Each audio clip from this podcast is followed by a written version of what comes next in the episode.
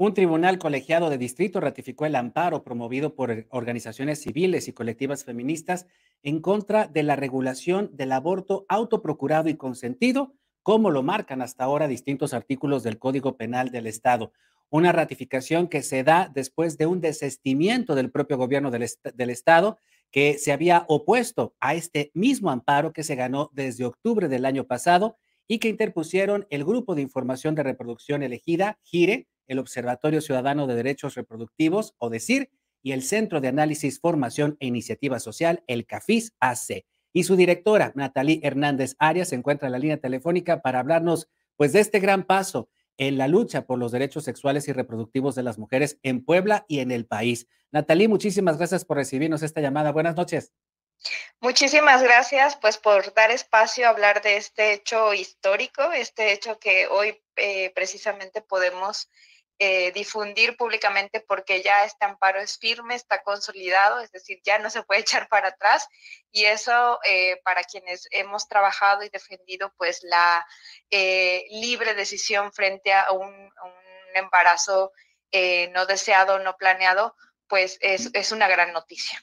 Natalie, este amparo, ustedes lo presentaron, vaya que tiene ya tiempo, ya tiene un año, un poco más de un año que ustedes lo presentaron se resuelve en octubre y la primera reacción del gobierno del fallecido Miguel Barbosa fue eh, anteponerse, es decir, metió un recurso para que este amparo no tuviese efecto. ¿Por qué hubo este desestimiento? ¿Ustedes tuvieron algún contacto con el actual gobierno sustituto? ¿Y por qué este desestimiento? Pues vemos en este desestimiento un gesto de buena voluntad de este gobierno. Eh, yo creo que muchos factores intervinieron en, que ocurriera, ¿no? Y claro que hicimos labor de acercarle información a distintos actores, actoras, para explicarles el alcance de este amparo, explicarles eh, también un poco eh, como lo que nos iba, a lo que nos iba a llevar el, el tema de seguir recursando este amparo. Hay que recordar también que, eh, bueno, en, en, en, un primera instancia, pues el recurso que establecen los argumentos, la verdad es que no eran lo suficientemente adecuados. De alguna manera se veían un poco eh, flojitos, por llamarlos de, este, digamos, más, más comúnmente. Y bueno, además recordar que pues eh, a, este amparo lo cobija también las determinaciones de la Suprema Corte de Justicia de la Nación. Entonces yo creo que en ese panorama este nuevo gobierno tal vez también pudo tener la oportunidad de valorar la pues eh, la, importancia de a lo mejor no invertir este tiempo y este, estas energías en algo que muy probablemente pues iba a ocurrir en, en beneficio de las organizaciones. No me parece que también tuvo una valoración compleja y nos parece muy importante precisamente porque, como bien lo dices, pues desde el año pasado estamos en esto. Eh, ha sido un proceso muy largo, ya queríamos salir a gritar desde octubre que ya lo teníamos, pero de pronto nos tomó por sorpresa el, el recurso de, del gobierno eh, anterior y bueno, pues este, tuvimos que esperar hasta que, eh, hasta esta semana pasada, que eh, pues logramos ya que estuviera firme. A partir de la ratificación de este amparo y de la decisión eh, tomada por el, por, el, por el juez de distrito desde octubre pasado, eh, Natalí, ya algunas organizaciones como el CAFIS que tú diriges, además de Gire y el ODECIR, podrán hacer acompañamiento a las mujeres o a las personas gestantes que quieran practicarse un aborto este, autoprocurado y consentido, es decir, bajo su propia decisión y por sus propios medios, por así decirlo. Y este acompañamiento iría dentro de las instituciones de salud, donde pues todavía hay muchísima renuencia por parte de médicos y enfermeras a practicar las interrupciones del embarazo. Sí, bueno, mira, hay que, hay que decir varias cosas. Primero, en Puebla ya se practican abortos porque el, mismo Código Penal permite eh, que se interrumpan el embarazo, el embarazo en distintas eh, consideraciones, ¿no? Una de esas, por ejemplo, cuando el embarazo es producto de una violación o cuando el embarazo, eh, el, producto tiene malformaciones congénitas o cuando hay un riesgo de vida de la mujer en el embarazo, ¿no? Ya estos, estos abortos están ocurriendo, pero también están atendiendo estos abortos que ocurren de manera espontánea, ¿no? Y que son atendidos muchas veces en, centros de salud, ¿no? Entonces, eh, digamos, lo que suma este amparo precisamente es lo que tú comentas, ¿no? Esta, esta posibilidad de que de manera electiva, ¿no? De manera voluntaria una persona diga y una mujer diga, pues necesito una interrupción, puedo ir a un centro de salud o puedo buscar eh, un procedimiento eh, con acompañamiento, eh, con algún acompañante, alguna organización, sin que esto me, digamos, me lleve a ser criminalizada, ¿no? Me llegue a ser sancionada. Nosotras ya hemos empezado el trabajo de difundir desde el año pasado con Sector Salud los alcances tanto de la Suprema Corte de, la de Justicia de la Nación de estas sentencias que dio, porque también habló de objeción de conciencia, que es una cosa muy importante que tampoco se ha difundido mucho. Eh, y también ya les habíamos eh, hablado a médicas, a médicos en una capacitación específica de que se había presentado este amparo y qué posibilidades había también para ellas y ellos eh, de brindarle certeza jurídica a su práctica a partir de este amparo. Y digamos que en términos generales, hasta ahora, pues hemos estado ya trabajando en, explicarle a los involucrados y a las involucradas, digamos, también el alcance del mismo, ¿no? Todavía falta mucho por hacer, todavía falta mucho que trabajar. Sabemos que también hay algunas eh, resistencias al interior de algunas instituciones para abordar el tema, eh, pero nos parece que el hecho de que hoy este amparo se afirme, pues precisamente va a brindar también certeza jurídica, a aquellas médicas y aquellos médicos eh, que, se sienten un poco titubeantes frente a su práctica de si es eh, legal lo que están haciendo. Y hablando de esas resistencias, Natalie, pues hoy el Congreso del Estado terminó su periodo de sesiones. Tal parece que les pasó de largo eh, les pasaron de largo las exigencias del 8 de marzo en esta multitudinaria marcha de 50 mil mujeres aquí en Puebla.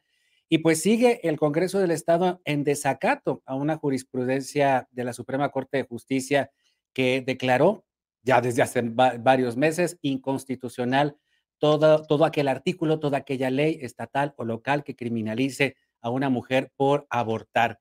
Sigue siendo penado el aborto dentro del Código Penal ¿Y qué otras leyes se tienen que reformar aquí en Puebla, eh, Natalie? Pues eh, lo prioritario, claro, es el Código Penal eh, del Estado de Puebla, que es el que sanciona la práctica, tanto para la mujer y persona gestante involucrada como para quien le brinde apoyo, ¿no? pero también sería importante pues sumar la reforma a pues la ley estatal de salud, ¿no? Que es como como se ha venido trabajando en la mayoría de los estados. Sin embargo, una cosa importante, fíjense, eh, a nivel federal ya se publican desde hace varios años los lineamientos eh, técnicos para aborto seguro, que es un documento técnico precisamente que se da a las secretarías de salud para actualizar los procedimientos de aborto porque pues atienden ya este tipo de, procedimientos por las diversas causas. Y este año, eh, perdón, el año pasado se publicaron los últimos lineamientos, ya también vienen, eh, eh, se habla ahí del aborto autoprocurado, etcétera.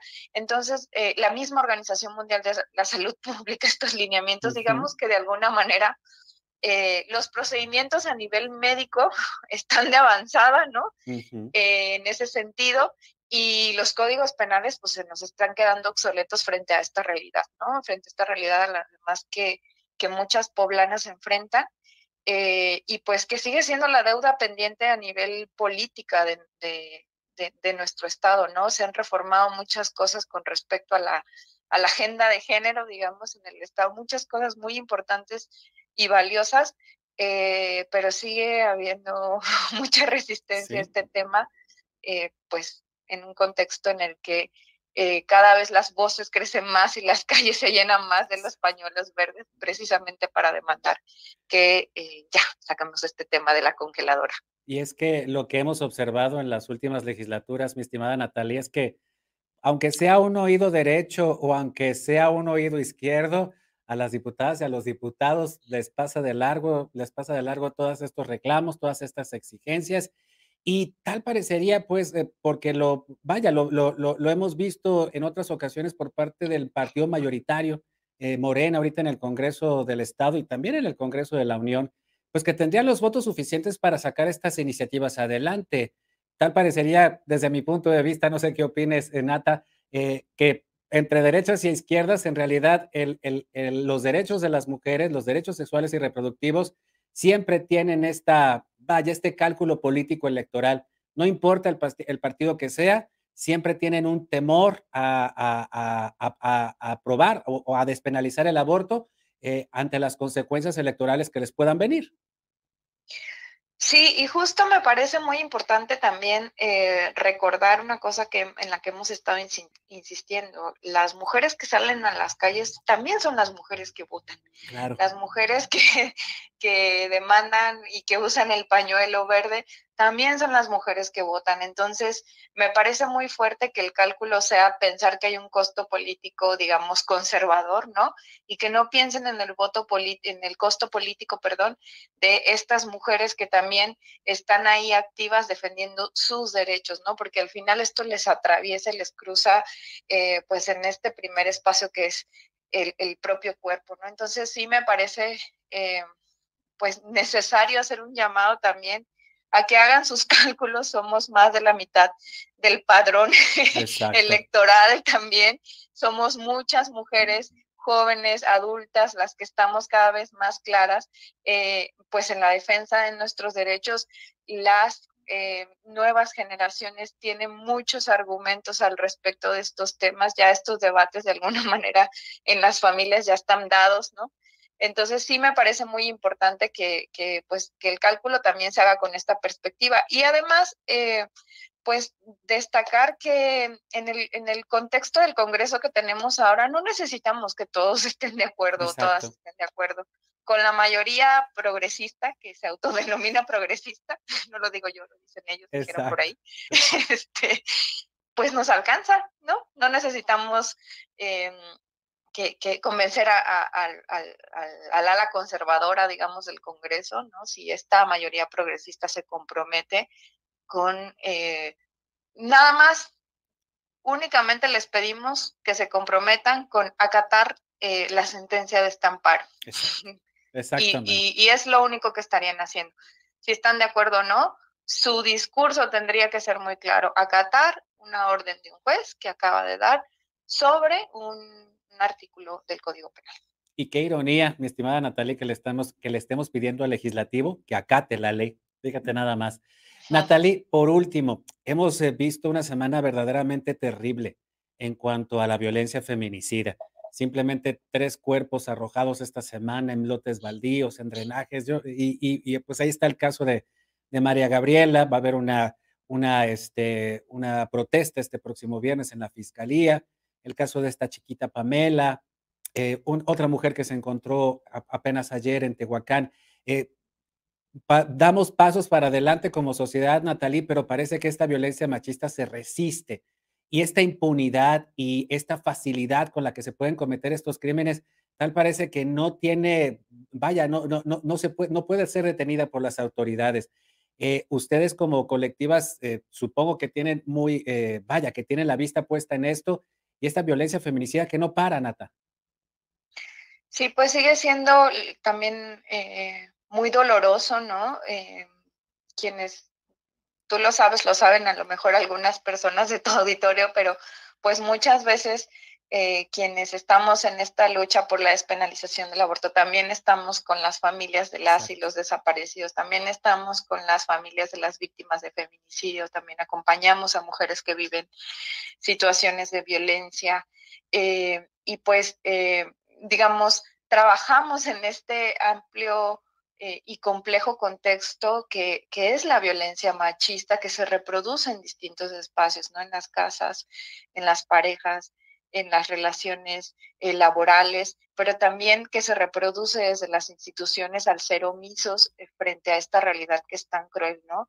Eh, lamentamos muchísimo cada uno de los casos y lamentamos muchísimo pues que en este punto el gobierno en general, no solo el gobierno del estado, los municipios y todos los que tienen corresponsabilidad con la prevención, porque aquí lo que queremos es que ya no mueran más mujeres, em, pues no, asuman, digamos, eh, con la seriedad que, que, se necesita esta problemática, ¿no? Que no le inviertan recursos, que no eh, amplíen eh, la atención, que no reciban las denuncias, que, que, dilaten los procesos, que no den sentencias adecuadas, que hagan detenciones eh, mal ejecutadas, en fin.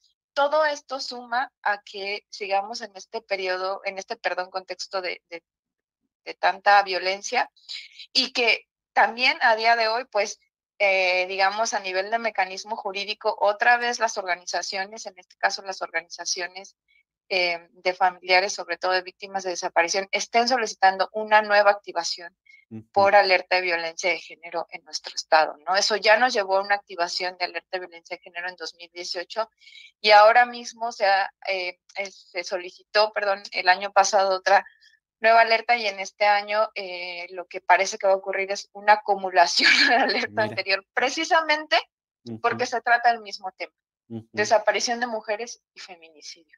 Entonces llevamos varios años arrastrando esta, esta problemática y el llamado es pues a exigirle a los gobiernos a eh, pues toda la toda todo todo el peso digamos de las instituciones para atender esta problemática.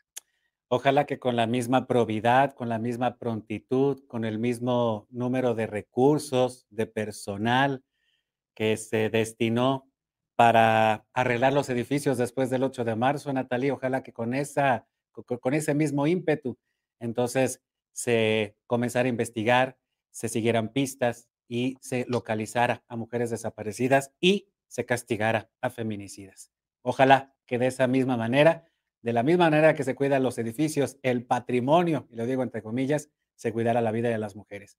Natalie, muchas gracias por regalarnos estos minutos y pues estamos pendientes no solamente de la lucha feminista, de, de las colectivas, sino de los derechos de las mujeres. Gracias, Natalia Hernández, y nos encontramos pronto. Muchísimas gracias y un saludo a todo tu auditorio. Un abrazo, gracias. Pausa y seguimos contigo Puebla.mx a través de YouTube, de Facebook, de Twitter y de Daily Motion. Además, cada mediodía contigo Atlisco a través de CTV en el canal 25 de Telegram. Síguenos en Facebook y en Twitter. Estamos contigo, Puebla.